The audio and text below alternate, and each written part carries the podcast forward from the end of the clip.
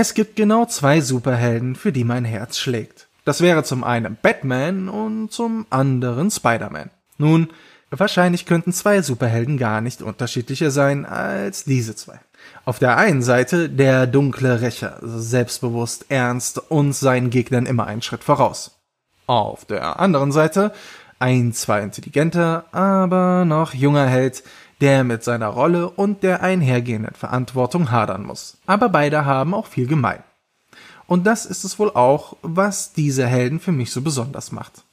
Sie sind beide tragisch und finden die Motivation für ihr Handeln im Verlust ihrer Liebsten. Dabei ist besonders Spider-Man noch tragischer als Batman. Bruce Wayne trägt an dem Verlust seiner Eltern keine Schuld. Peter Parker hingegen muss sich damit auseinandersetzen, dass sein Handeln erst zum Tod seines Onkels führte und er somit indirekt Mitschuld hat. Generell ist Spider-Man eine sehr mannigfaltige Figur. Allein die Tatsache, dass er, nachdem er seine Kräfte erlangte, nicht gleich ein Held wurde, sondern einem Ringkampf teilnahm, um das Preisgeld zu kassieren, macht ihn menschlicher als die meisten seiner Kollegen. Aber Batman und Spider-Man haben noch mehr gemein. Sie sind beide die Protagonisten der besten Superhelden-Games unserer Zeit. Rocksteady hat mit seiner Batman Arkham-Reihe ziemlich vorgelegt und somit ein sehr hohes Maß für alle anderen Franchises gesetzt. Dass nun Spider-Man für die PlayStation 4 den enormen Ansprüchen gerecht wird, liegt zu einem großen Teil aber daran, dass sich Entwickler Insomniac Games die Formel der Arkham-Reihe gründlich zur Brust genommen hat. Genau wie im Vorbild spielen wir in Spider-Man einen gereiften Helden. Genau acht Jahre nach dem schicksalhaften Biss der Spinne setzt die Geschichte ein. Damit richtet sich das Spiel auch mehr an Fans der Comics und Serien als ein Neueinsteiger. Wer vorher kaum Berührung mit Spider-Man hatte, wird es schwer haben, bei der Handlung durchzusteigen. Denn viel erläutert wird nicht. Die Gemeinsamkeiten zur Arkham-Reihe gehen jedoch noch weiter denn auch das Gameplay erinnert stark an das Vorbild. Besonders das Kampfsystem wurde fast eins zu eins adaptiert, aber an den flinken, und zerbrechlichen Spider-Man angepasst.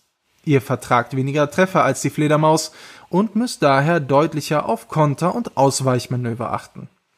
Trotz vieler Möglichkeiten und Kombos wirkt es jedoch nicht so geschmeidig wie das Vorbild.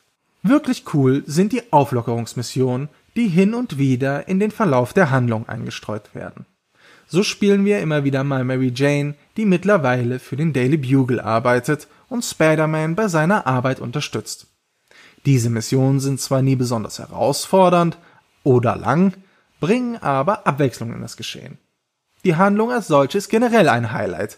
Kennt man sich im Spider-Man-Universum ein wenig aus, findet man sich schnell in der Handlung zurecht, freut sich über Easter Eggs und fiebert dem Geschehen mit. Zwar kommt die Story etwas schleppend in Fahrt, und bietet nur wenig Überraschung, bleibt aber durchweg spannend und mündet in einem sehr emotionalen Finale. Hier wurde so ziemlich alles richtig gemacht, auch wenn ich mir etwas mehr Raum für die einzelnen Nebenfiguren gewünscht hätte.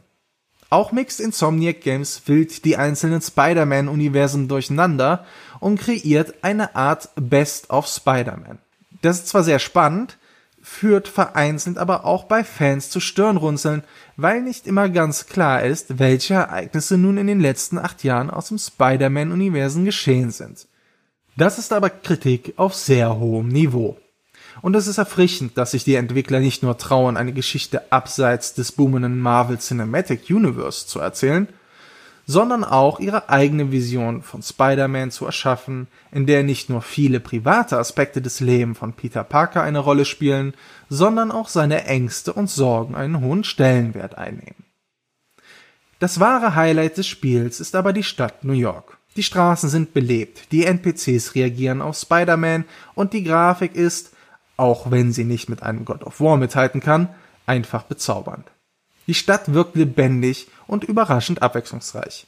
Es macht einfach richtig Laune, minutenlang durch die Häuserschluchten zu schwingen und im Rausch der Geschwindigkeit die Grafik und Effekte zu genießen. Selten hat eine so einfache Mechanik so viel Spaß gemacht.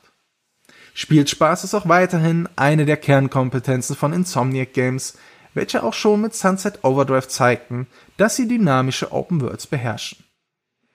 Was auch unbedingt erwähnt werden sollte, sind die genialen freischaltbaren Kostüme. Es gibt insgesamt ganze 28 Stück und jede kommt mit ganz eigenen Fähigkeiten daher. Sie also freizuschalten, bringt auch für das Gameplay einige Vorteile mit sich. Besonders cool, die Fähigkeiten der Anzüge sind nicht an sie gebunden. Ihr könnt also jede Fähigkeit mit jedem beliebigen Outfit kombinieren. Grandios. Allein die Auswahl ist klasse. So gibt es den aus dem neuesten Film Spider-Man Homecoming bekannten Anzug, welcher von Tony Stark entwickelt wurde. Zusammen mit dem Spider-Bro, welcher als Special-Fähigkeit euch im Kampf unterstützt. Oder den Iron Spider-Anzug aus The Ultimate Spider-Man, der euch drei weitere metallene Spinnenbeine als Waffen im Kampf beschert. So muss das sein. Fazit. Spider-Man für die PlayStation 4 ist ein herausragendes Superhelden-Epos, was nicht nur Action und lose Sprüche, sondern auch Emotionen kann.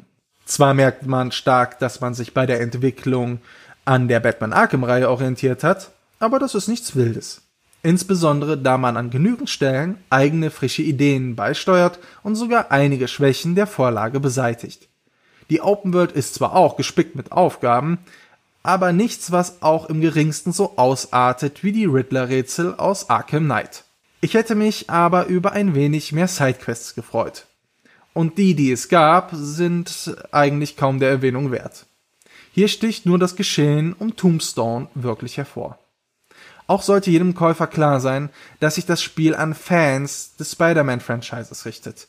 Wer damit bisher kaum Berührungen hatte und vielleicht nur die Kinofilme kennt, wird wahrscheinlich von der Handlung etwas überfordert sein.